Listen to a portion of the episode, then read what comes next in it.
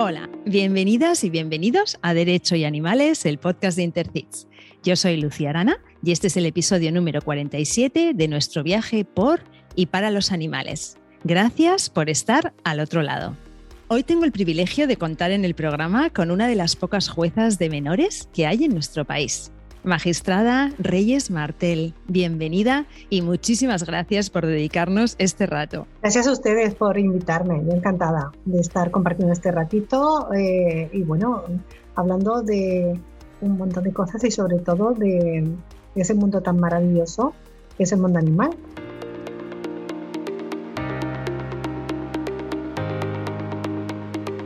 Has comentado en algunas ocasiones que siempre tuviste claro que querías ser jueza. Por ello estudiaste Derecho en la Universidad de Las Palmas de Gran Canaria y comenzaste a ejercer funciones jurisdiccionales en el año 1997. Desde el 2013 estás a cargo del Juzgado de Menores número uno de Las Palmas. Has sido tutora de la UNED en Las Palmas, colaboradora del aula de práctica jurídica del Colegio de la Abogacía de Las Palmas y eres ponente habitual en conferencias y cursos, así como en multitud de congresos, tanto nacionales como internacionales. Eres presidenta de la Asociación para la Inclusión Social de Menores Up to You, depende de ti, de la que hablaremos luego un poquito más, y eres asimismo miembro de Intercits. Empezamos con el bloque de preguntas breves para conocerte un poco mejor. ¿Tus amigos dicen de ti que eres? Bueno, me dicen que soy testaruda, muy, muy testaruda. Eh, pero bueno, según cómo lo vean. Eh, para lo malo, pues eh, soy testaruda o cabezota, también se dice así. Y para lo bueno, persistente. Me gusta luchar, pues yo no le llamo utopías, por la ilusión, la esperanza de, de que otras personas alcancen sus sueños por eso me dicen que también pues eh, soy muy fantasiosa. Te he dicho ya varias cosas. Fantasiosa, pero bueno, sí, pero todas un poco relacionadas, ¿no? O sea que es, es, muy interesante porque para, para, alcanzar la utopía tenemos que, que, ser perseverantes, ¿no? O sea que, mm. ¿a qué te gustaba jugar cuando eras pequeña? Yo no era muy de muñecas. A mí las muñecas me, eh, me las regalaban, sobre todo con los Reyes Magos, y las pedía pero las tenía después un poco de decoración. Yo jugaba mucho hay recortables, eh, que bueno, como soy canaria igual no me entiende todo el mundo. O sea, eh, recortaba los vestiditos de unas muñecas también en papel y luego pues las pintaba y demás, muy en plan manualidades, pero después me gustaba, eh, fíjate, jugar con, con, las canicas, que aquí les decimos boriches, y con los cromos, que eso mm, pega más dentro de mi época pero ella yo lo de los estereotipos de género, pues como que tampoco me iba mucho en esa época, aunque no se hablara, y jugaba con, con cosas de mi hermano, de mi hermano el menor. Qué bueno, qué bueno. Y cuando necesitas desconectar de toda esa labor inmensa que realizas, ¿qué es lo que haces?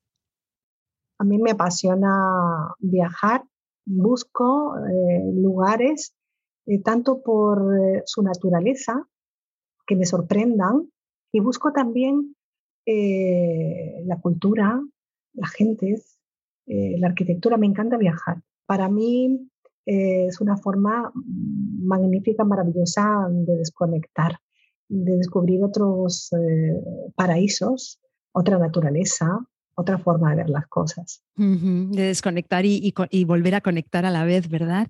Y ahora la pregunta más difícil, que es la de si fueras un animal no humano, ¿cuál serías? Estuve pensando ¿eh? en, esa pregunta, pero no es el que me guste más a mí, sino el que qué sería yo. Eso es. Pues mira, mm, yo creo que sería una mezcla de estos dos animales. Te voy a decir no uno, sino dos. Uno, un búho.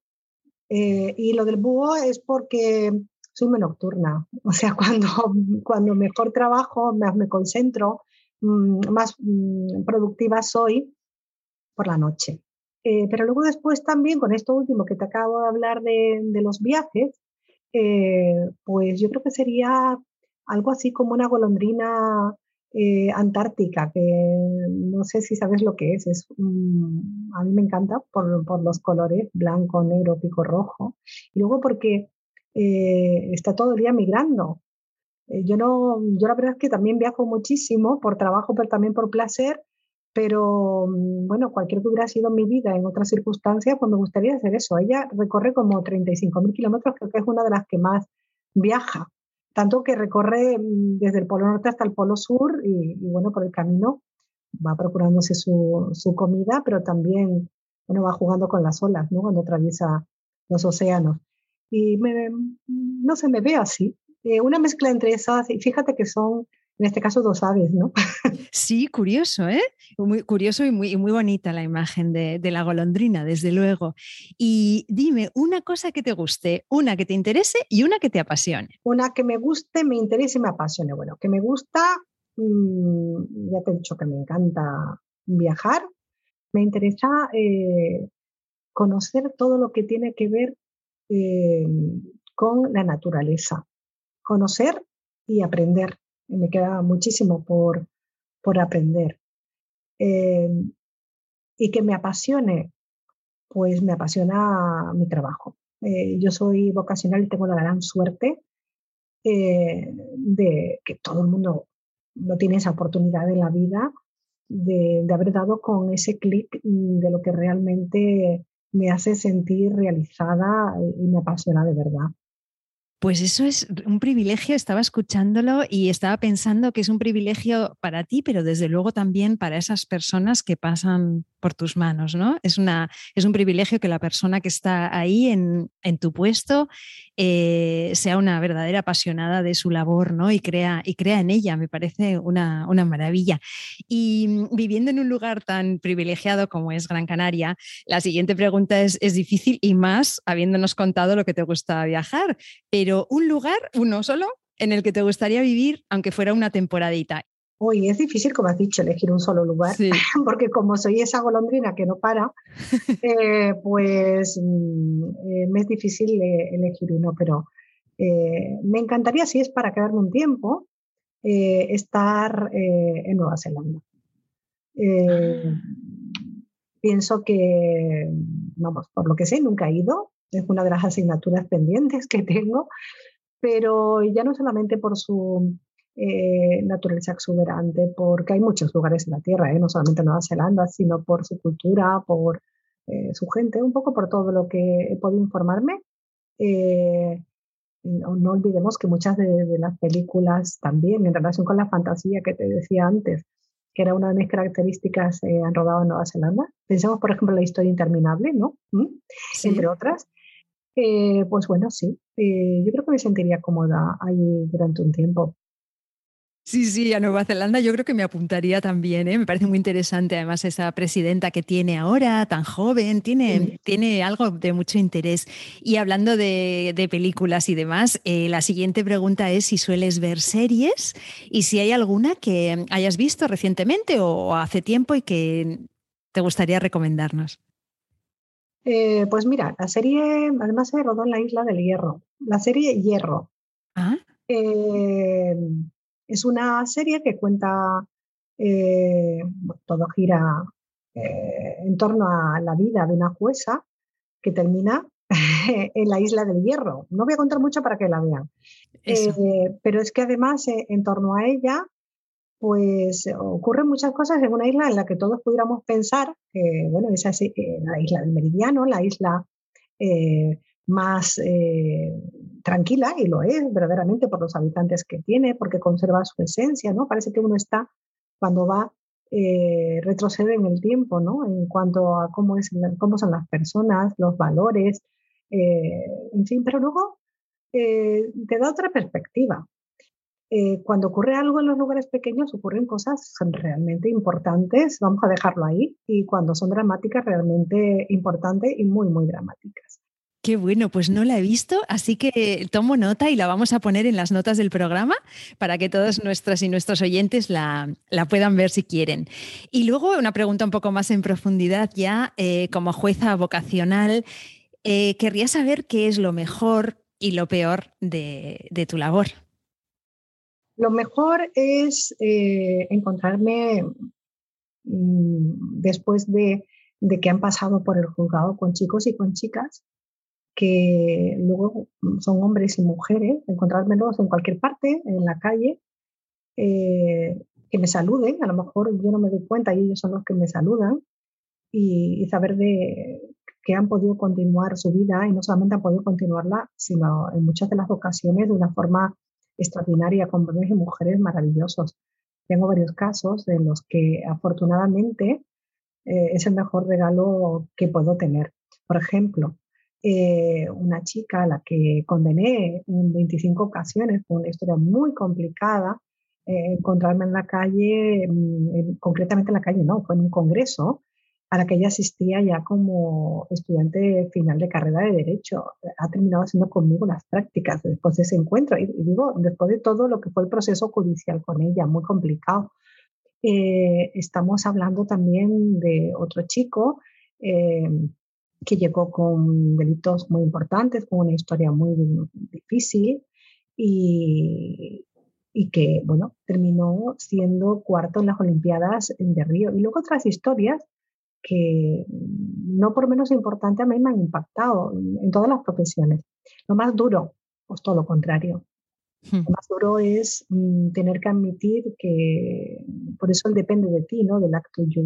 Hmm. Que hagas lo que hagas, intentes, eh, pues dentro de nuestras posibilidades, dar con ese clic para ellos y ellas que están en ese momento de la vida en el que todavía se pueden cambiar circunstancias, se pueden cambiar aquellas eh, cuestiones que va a hacer el día de mañana un hombre o una mujer de una u otra manera, eh, pues que se nos vaya de las manos.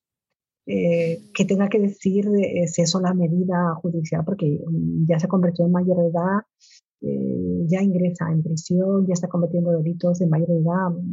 Es difícil aceptar que, que ya desde el ámbito de la jurisdicción de menores se han cronificado conductas eh, que no, no se puede hacer, por lo menos desde este ámbito nada más, ¿no?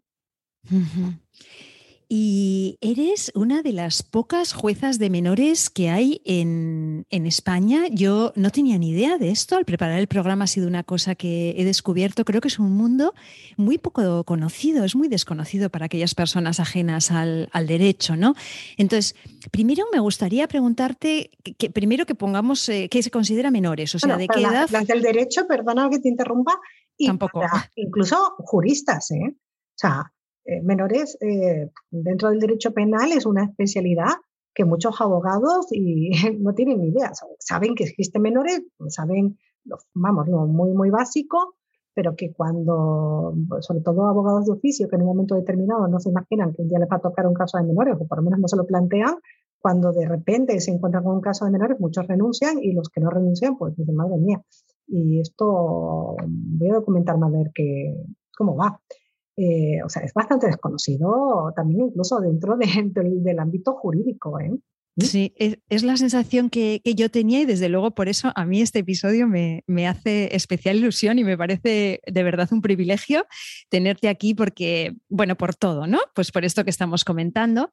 ¿Y mm, a qué, o sea, a qué personas se considera menores? O sea, ¿de qué edades a qué edades estaríamos hablando?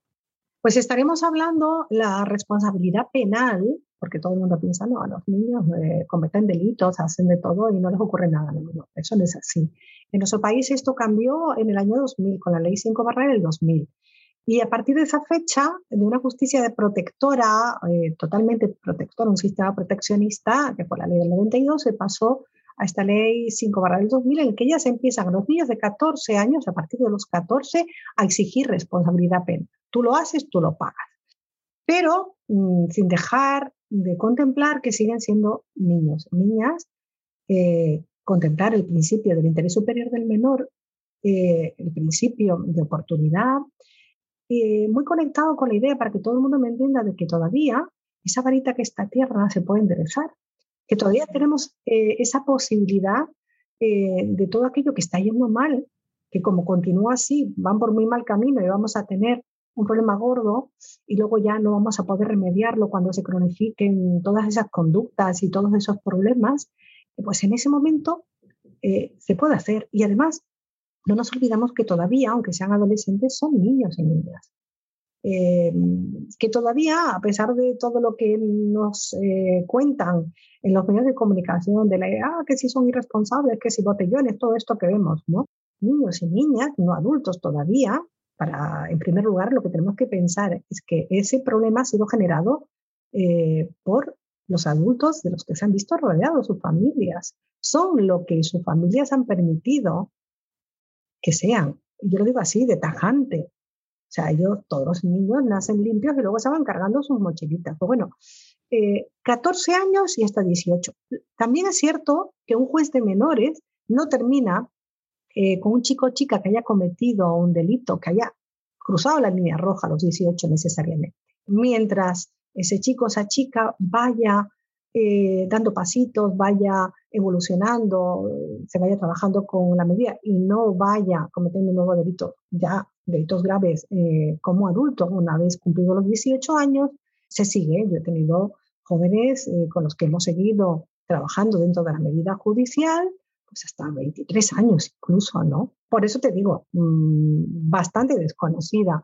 Y por supuesto que pagan eh, lo que hacen, aunque también, mm, desde luego, en su interés superior, el interés al final de todos, trabajamos esas circunstancias, intentamos reeducar al menor, a ese chico, a esa chica, que va por muy mal camino. En esa línea iba la, la, siguiente pregunta, ¿no? Que es lo de este concepto que has mencionado ya, que es un concepto que yo lo he escuchado a menudo, pero no acabo de quizás saber qué hay detrás, ¿no? Entonces, es el interés superior del menor. Entonces, ¿qué implica esto para la labor de los operadores jurídicos, de la tuya como jueza en concreto?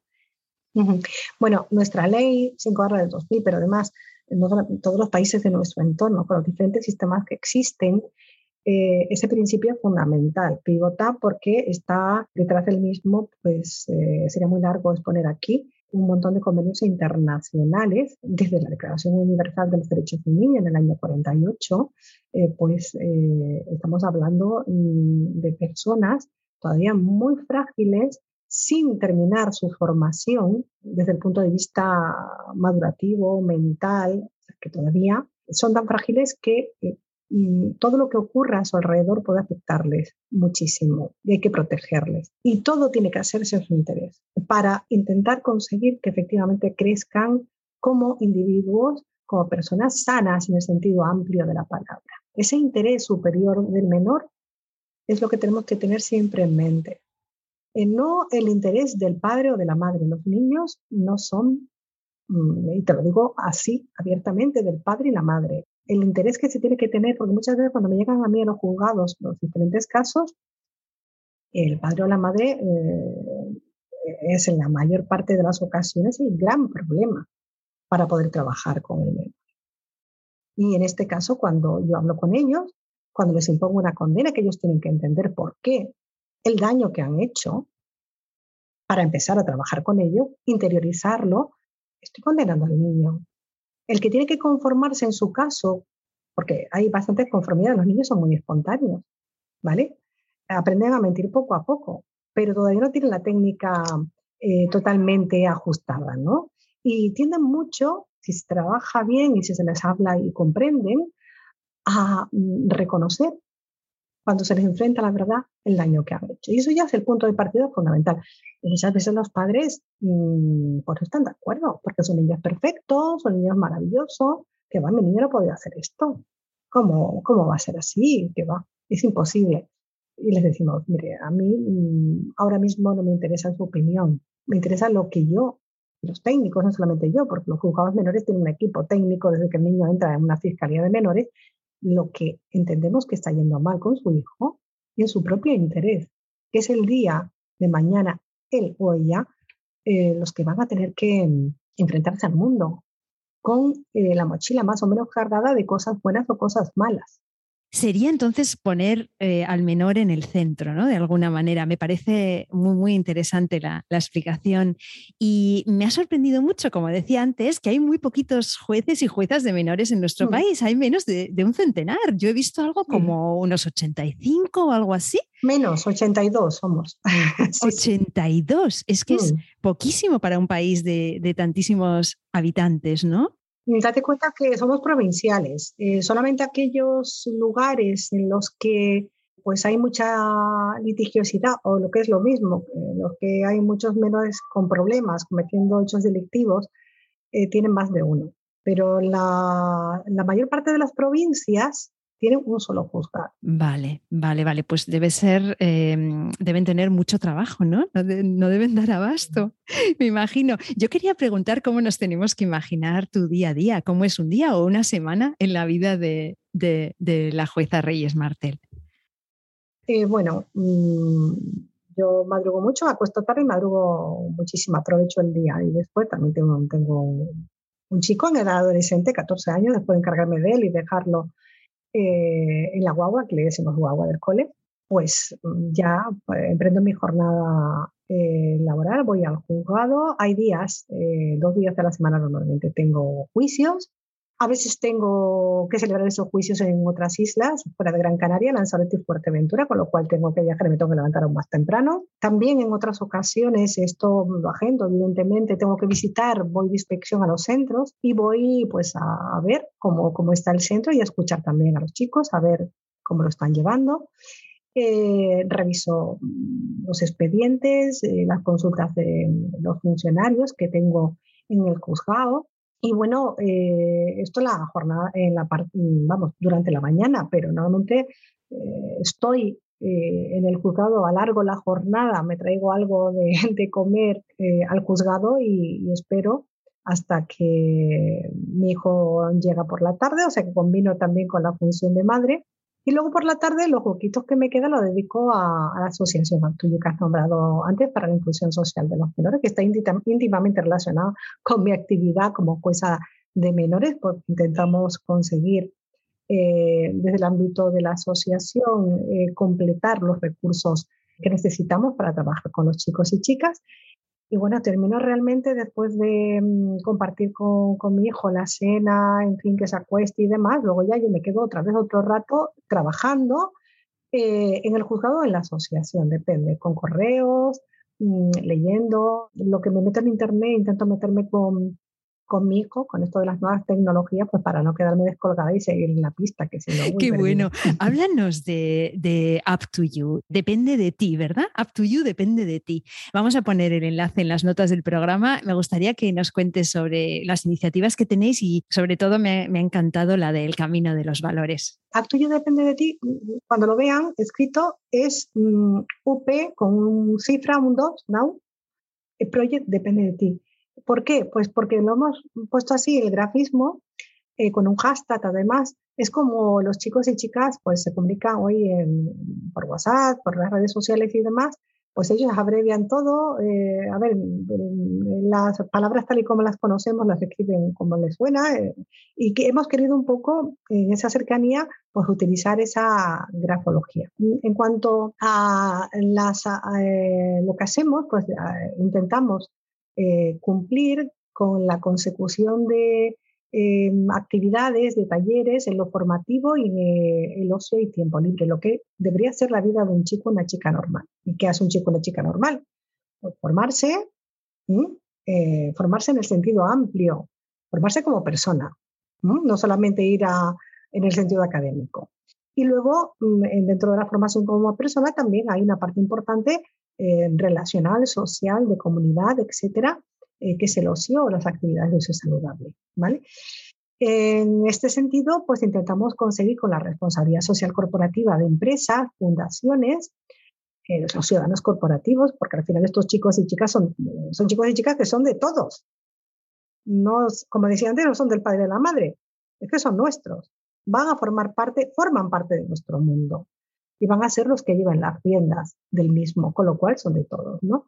E intentamos con esos ciudadanos, con los ciudadanos corporativos eh, conseguir eh, llevar a cabo mm, eh, pues, deportes náuticos que incluimos en los programas de intervención educativa, que es el contenido de las actividades judiciales.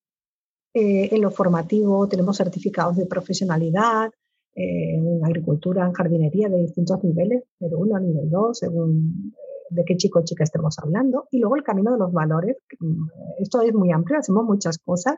Hacemos también, eh, antes de hablar del camino de los valores, eh, foros internacionales, con la pandemia se ha visto interrumpido, pero hemos celebrado ya dos para la inclusión social de los valores, em, que no va dirigido solamente a juristas, sino eh, que en este sentido va dirigido en general a toda aquella eh, persona que trabaje con menores desde cualquiera de los ámbitos, trabajadores sociales, educadores y, cualquiera que tenga interés mm, por eh, los chicos y chicas, por este mundo de la infancia y de los adolescentes. Y el Camino de los Valores, mm, pues bueno, es una actividad, el Camino de Santiago. Tenemos uno aquí en Gran Canaria con dos iglesias con símbolos papales, pero no es el sentido religioso. Por eso lo hemos rebautizado con el Camino de los Valores. Es una terapia intensiva en el que eh, intentamos con un elemento importante, como un elemento más, pero importantísimo, que ellos aprendan eh, ya no los valores tradicionales de la solidaridad, que también eh, de la empatía, sino que aprendan pues, a frustrarse, que no tienen capacidad de frustración o la tienen muy poca. El respeto por el medio ambiente, la importancia de mirar a tu alrededor que muchas veces mm, ya se nos está pasando a los adultos y ellos evidentemente lo han aprendido de nosotros. No nos damos cuenta. Vivimos tan absortos en nuestra vorágine que no miramos alrededor y por tanto no valoramos lo que tenemos y como no lo valoramos, no lo cuidamos, no, no le damos la importancia y muchas veces incluso hacemos daño. Y en ese camino de los valores no solamente caminamos eh, utilizando el camino de Santiago, hacemos actividades en ese sentido de replantación, reforestación, de recogida de residuos, eh, en fin, eh, de conexión eh, con las personas de las aldeas, pueblos por donde pasamos.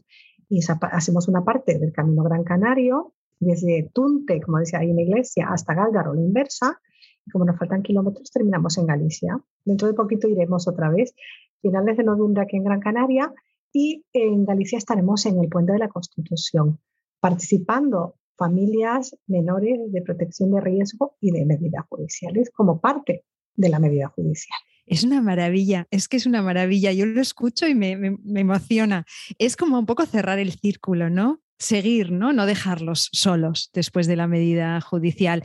Eh, estamos hablando de un montón de menores, ¿no? ¿Cuántos, eh, cuántos han, participado en el camino, más o menos? Bueno, pues un total, en el último, a ver, el último fue el del año pasado, que solamente pudimos hacer el tramo de Gran Canaria, no podíamos viajar por la pandemia. Fueron cuatro salidas, así todo en la isla de Gran Canaria, en grupos de 50, porque tienen que ser grupos eh, más pequeños, dividimos la única salida en cuatro, fueron 200.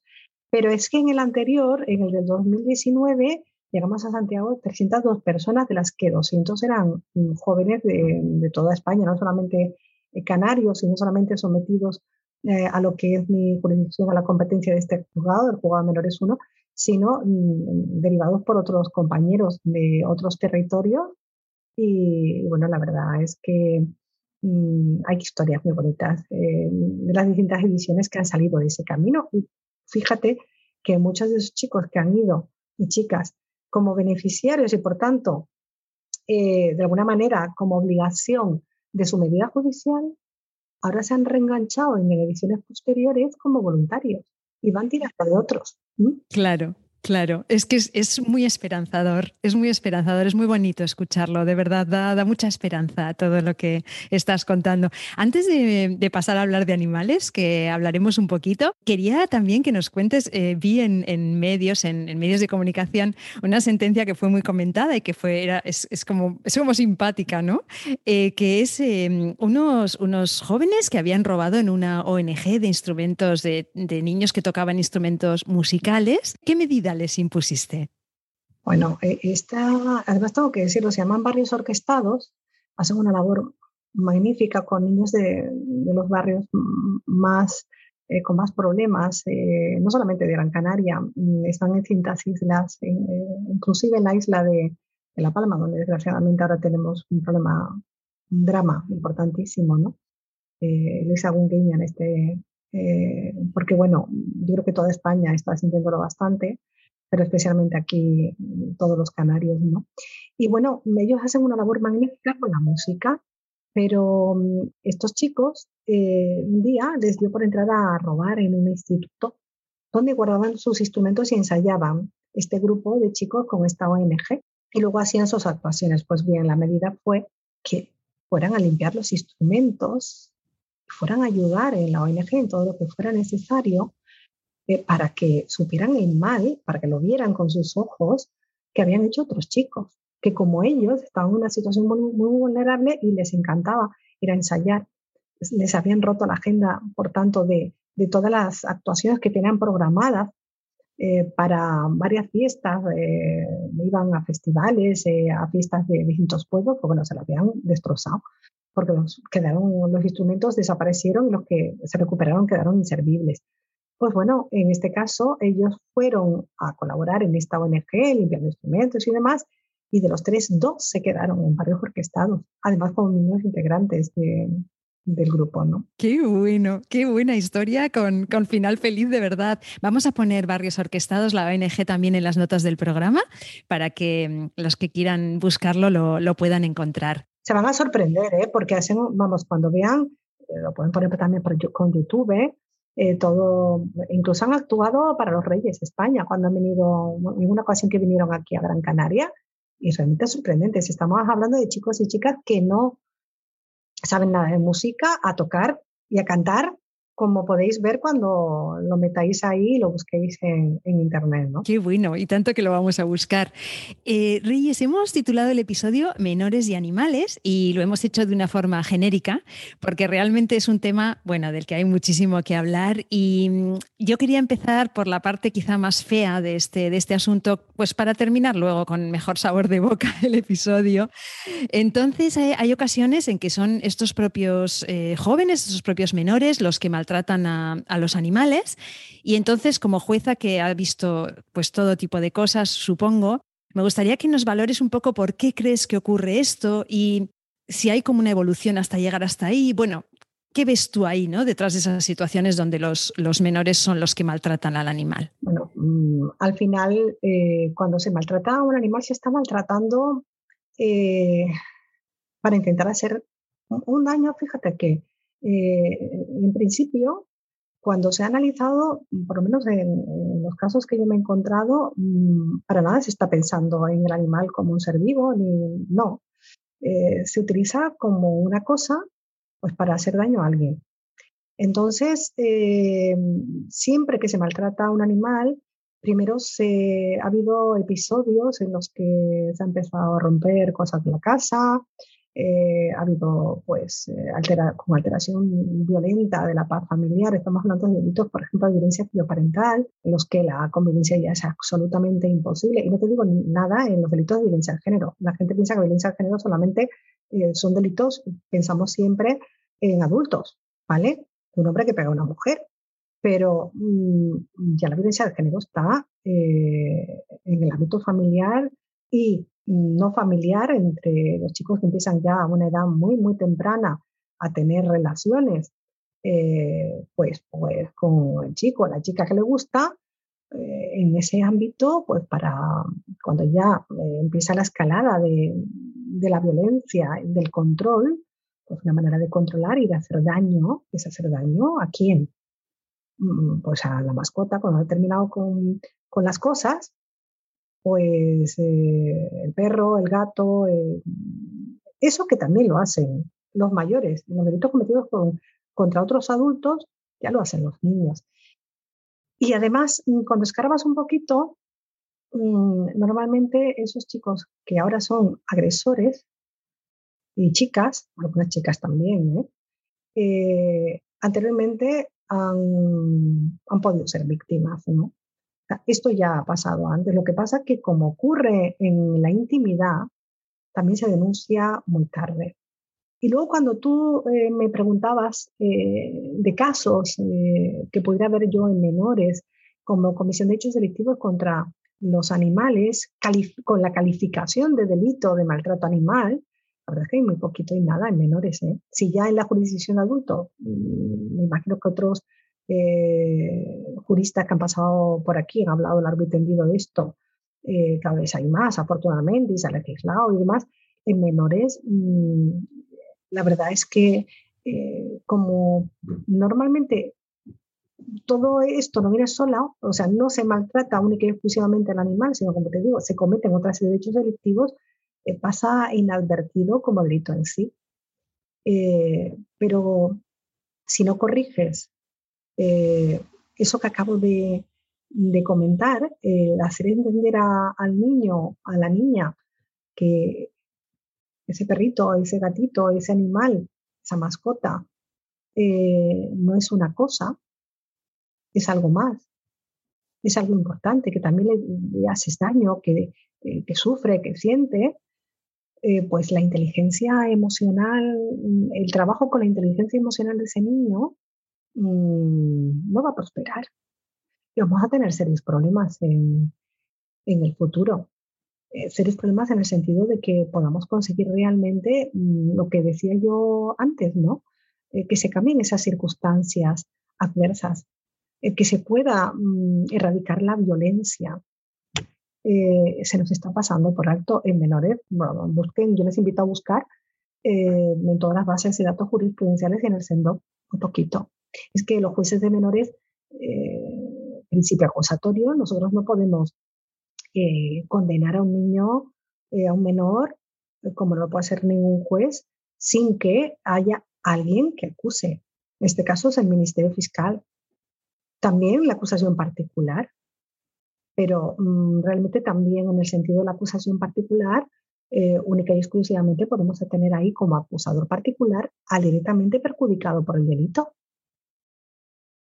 El perjudicado por el delito volviendo al inicio de mi exposición, ¿quién es aquí? El dueño del animal. Y ese dueño o dueña mm. del animal, eh, ¿qué es lo que te va a denunciar? ¿Que le has maltratado a su perro? ¿O que le has hecho daño a su perro? ¿O te va, no, te va a contar todo el episodio? Y luego, al final, la calificación eh, y la acusación va a ser pues, por otros tantos delitos, de daños, de maltrato, de todo tipo de vejaciones, todo lo que pueda ocurrírsenos, pero va a quedar fuera el delito de maltrato. Va a ser absorbido. Es muy interesante, claro. O sea, es como que de alguna manera tú puedes llegar a tener conocimiento de que ese menor ha maltratado un animal, pues por todo el, eh, me imagino que todo el informe o todo lo que te presentan en la fiscalía o, la policía o quien sea, pero a ese menor no se le está acusando por maltrato animal, sino por otras cosas, ¿no? Otras cosas, pues, mm, bueno. no sé qué pueden ser importantes, pero de otra índole quizá. Entonces el maltrato animal queda como un poco... Hay muy poco, eh, no, sí queda mm, dentro de la Comisión de otros hechos delictivos. Yo he visto casos y, sí, están ahí, pero no se acusa. Hay muy poco realmente eh, en esto. Y tampoco se, no te creas que se denuncia. A ver, cuando empieza la escalada de violencia, como te digo, ahí empieza ya cuando llega un juzgado, llega mm, con conductas, desafortunadamente, tú date cuenta que, por ejemplo, hablaba de violencia parental también, ¿no? Eh, pues es muy duro para un padre o una madre denunciar a un hijo. Eh, y cuando mm, llega un juzgado ya tenemos un problema importante. Entonces no ha ocurrido una sola cosa, han ocurrido muchas. Y entre ellas, eh, pues ha podido ocurrir esto que te acabo de decir. El que se haya cometido ya no, cuando digo maltrato, una auténtica aberración contra mm, pues, eh, ese animal que vive en casa, ¿no? Y a lo mejor eso pues no se ha denunciado. Luego después lo que hace que se plantee la denuncia normalmente son cuando se producen lesiones graves contra las personas, en este caso contra el padre, la madre, o en el caso de que hablemos de violencia de género, pues en parejas adolescentes, pues o haya eh, coacciones o utilizando nuevas tecnologías, pero ha podido haber, eh, yo lo he visto, eh, actos concretos en toda esa singladura de maltrato animal, claro, pero lo que hace que, que llegue la denuncia, que hace que el caso se destape, el problema se destape, no, no es el episodio de maltrato serán otros episodios. Claro, sí, sí, me imagino en el, en el lugar de esos padres que realmente, claro, aguantan y aguantan y hasta que mm, llega un momento que la cosa ya es insostenible, ¿no? Y me imagino que el tema del maltrato animal queda, queda un poco oculto. Em, Vamos a, una parte un poco más agradable. Eh, yo creo, eh, bueno, los estudios que, hemos visto, ¿no? también desde COPA, desde la Coordinadora de Profesionales por la Prevención de Abusos, que hacen muchos informes en este sentido, muestran que niños y niñas, adolescentes en ambientes violentos, pueden encontrar un gran apoyo emocional en sus compañeros animales, ¿no? Sería la otra cara de la moneda. Reyes, ¿ves también este fenómeno en el juzgado? ¿Te llega? Mm, sí, sí, sí. Bueno, se, debería utilizar más. ¿eh? Eh, además, yo, desde y yo estamos intentando pues, eh, llevar a cabo talleres, utilizar desde el punto de vista terapéutico, a ver si entiéndaseme bien, utilizar, no abusar, de forma beneficiosa para ambas partes lo que son los distintos animales, ¿no? Eh, estamos hablando de ese universo animal en que cada animal eh, es un mundo, ¿no? Y dentro de cada especie, además, son todos y cada uno diferentes. Eh, y bueno, por ejemplo, mm, sí que se utiliza y con muy buenos resultados la terapia equina, no de una forma generalizada, sino de una forma individualizada, para determinados chicos y chicas que nuestros técnicos dicen que, que bueno, que puede venirle bien eh, el ir a, relacionarse con un animal, a cuidarlo, eh, en fin, eh, a veces, te puedo decir también, funciona y a veces no funciona. Y sobre todo, preparando esa entrevista me lo preguntabas, mm, ambos tienen que conectar. O sea, niño-niña, y en este caso, si hablamos de caballos, el caballo tiene que sentirse cómodos los dos para que funcionen. Eh, desde el momento que no es así, pues no solamente no va a funcionar, es que mm, se, paraliza eh, la actividad. Luego también, eh, pues por ejemplo, está demostrado el trabajar desde el punto de vista terapéutico, pero insisto mucho y subrayo, no de utilizar al animal, porque también es bidireccional. Por ejemplo, hay un proyecto muy bonito que tenemos ahora en mente con perros eh, que han sido maltratados. Hay estudios, yo no sé, me imagino que ustedes eh, lo conocen, que en ese sentido, niños que han pasado por circunstancias muy difíciles de violencia, que son estos niños que van las mochilas muy cargadas, que luego repiten conductas, pueden ser muy buenos para un animal precisamente pues por esa conexión que yo no sé muy bien explicar, esto lo explica mejor pues los expertos, los psicólogos, puede venir muy bien a, por un lado, para sanar a ese animal que ha sido maltratado, puede estar a lo mejor en una perrera, que tiene una, serie de conductas eh, resultado de, ese maltrato, pero a su vez también puede venir muy bien y se ha a los niños. Y estamos trabajando en, ese, en la posibilidad de crear un proyecto así, ¿no? En el que ambos, eh, un tipo de terapia en el que animal y niño, en este, en este caso en concreto serían perros, pudieran beneficiarse.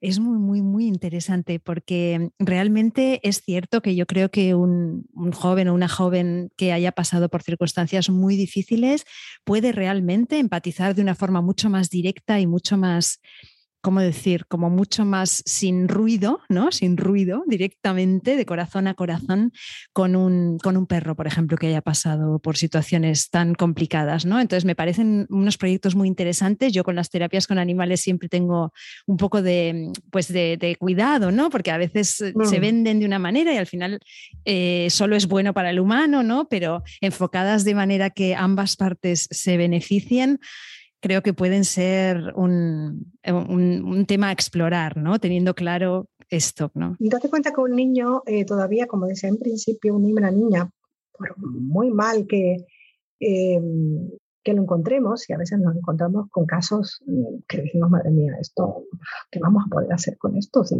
niños que han vivido de todo y que por eso precisamente ya empiezan ellos a hacer, ¿no? Eh, empiezan a hacer daños, empiezan a cometer hechos delictivos. Eh, pues eh, fíjate que es curioso. Eh, ellos les encanta, se empoderan cuando pueden ayudar. Claro. Eh, y, muchas veces conseguimos, por ejemplo, esto que te comentaba del camino, ¿no? Como en el camino pasas de todo, en el camino de los valores, ese camino de Santiago, pues vas con más gente y muchas veces eres tú el que tienes que tirar de una persona mayor, porque también van personas mayores. tienes que ayudar a otro compañero, mm, en fin, ellos cuando les encomiendas ese tipo de labor y cuando ellos se sienten que pueden ayudar y que eh, hay alguien que se encuentra en situación de inferioridad, mm, realmente das con el clic y, entonces sacas todo de ellos, todo lo bueno y se puede trabajar. Por eso, eh, en ese sentido, eh, pueden ser muy buenos para, un animal, por ejemplo, para un perro que haya sido maltratado. Porque ellos precisamente van a sentir, van a saber que ese animal necesita su ayuda, necesita recuperar la confianza. Y, es bidireccional. Entonces, por un lado, el animal recupera la confianza, eh, encuentra un amigo, pero al propio tiempo le da ese valor, ese empoderamiento al niño. Y esto es así, ¿eh? te lo digo porque realmente con, los niños y con las niñas mm, puede llegar a funcionar. Eh, cuando lo tengamos en, eh, que yo pienso que lo podremos tener no en mucho tiempo funcionando, yo les avisaré. Sí, muy interesante y hacemos otro episodio para hablar de esto. Desde luego es, muy, muy interesante. Yo creo que cualquiera que ha convivido con un animal de familia eh, sabe lo que nos aportan y sabe hasta qué punto, pues eso, ¿no? Lo que decíamos, entender que, llevan mochilas y que llevan mochilas igual que nosotros, ¿no? Tanto. totalmente. Nosotros también, ¿no? Adultos que se supone que somos adultos funcionales y integrados, también todos llevamos nuestras mochilas, ¿no? De manera que desde luego ese clic es mágico y, sí, sí, yo creo que lo, que, que lo podemos entender.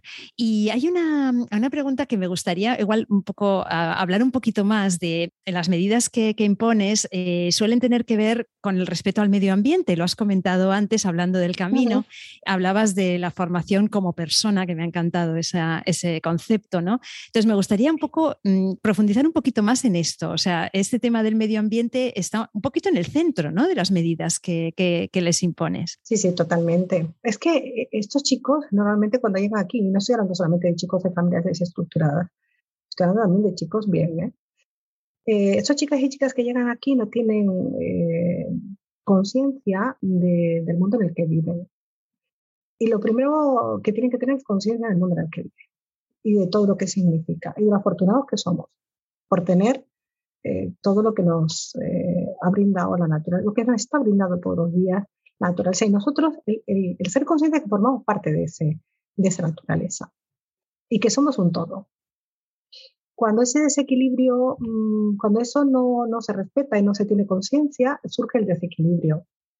Eh, y cuando la persona no está integrada mm, y no mm, es consciente de que forma parte eh, y por tanto que es muy importante todo esto, toda la naturaleza, todo el medio ambiente que, en el que vivimos, eh, pues realmente podemos hablar de, chicos y chicas, de hombres y mujeres muy, muy desgraciados.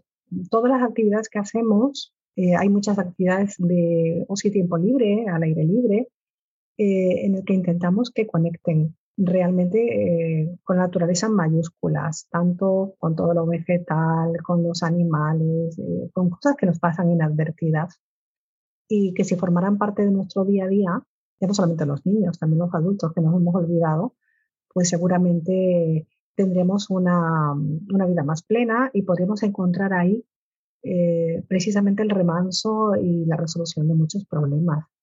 Por eso decía yo en una de tus preguntas que, que una manera de conectar es viajar. No por el hecho de viajar en sí, porque se puede viajar, ay, voy a conocer esto, lo otro, lo otro, lo otro, y bueno, eso. No, viajar de otra manera. Viajar mm, pudiendo contemplar respetar eh, y mm, de alguna manera sentir que fueron parte del todo y como somos parte del todo, y que desde un punto de vista egoísta, tenemos que aprender a respetarlo y a cuidarlo, ¿no? Me encanta, qué bueno. Em, y bueno, vamos a ir terminando. Eh, en algunas entrevistas eh, yo he leído que decías que crees que hay una crisis de valores a nivel de toda la sociedad. Creo que tiene un poco que ver con lo que estás comentando también.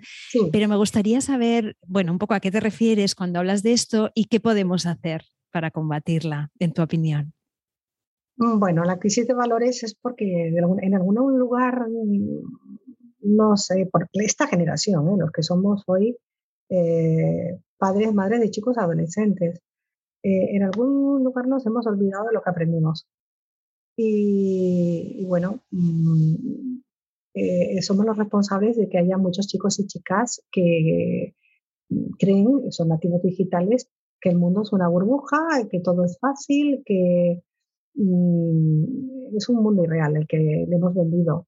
Eh, hemos querido darle tanto, tanto, tanto lo material que hemos considerado lo mejor que hoy día nos encontramos pues con esa crisis brutal, ya no que padecen los niños, que padecen los niños porque los padres nos hemos olvidado de todo aquello que se aprendió de una forma natural en la familia. Respeto, eh, luchar por una meta, la capacidad de frustración, la empatía, colocarte en el lugar de otro, en mayúscula, es difícil, ¿eh? Esa palabra que tanto se usa, empatía, pero es complicado. Sin embargo, antes lo aprendíamos de una forma natural, nosotros nos olvidamos de, enseñarlo a los niños y sin todos estos valores, mm, a ver, no tienes nada. Realmente tendrás muchas cosas materiales, pero no tienes nada.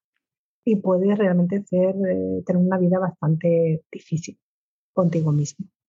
Este mundo de las pantallas, ¿verdad? Este mundo que parece que todo, que siempre vamos agachados mirando, mirando una pantalla. De las pantallas y de lo económico y lo material y en fin. Mm, y todo esto.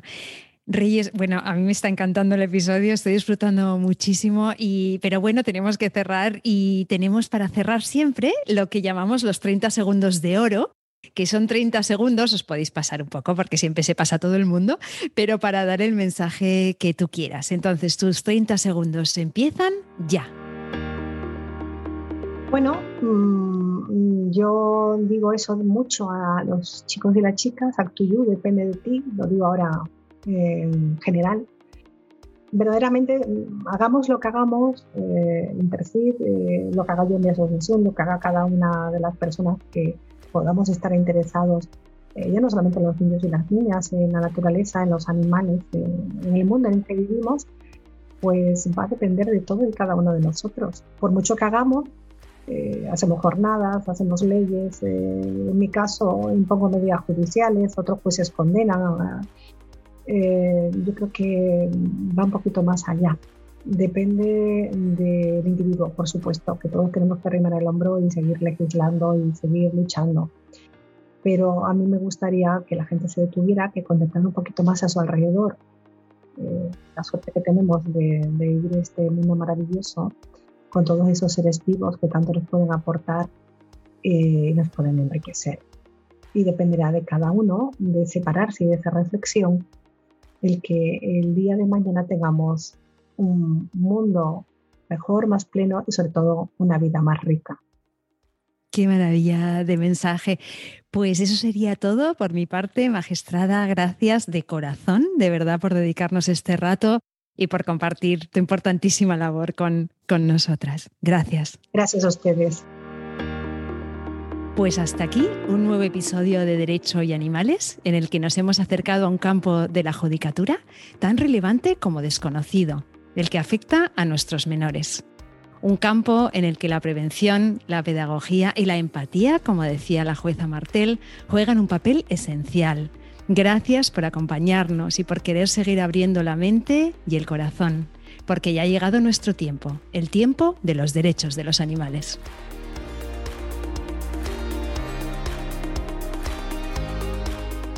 Nación Podcast te agradece haber elegido este podcast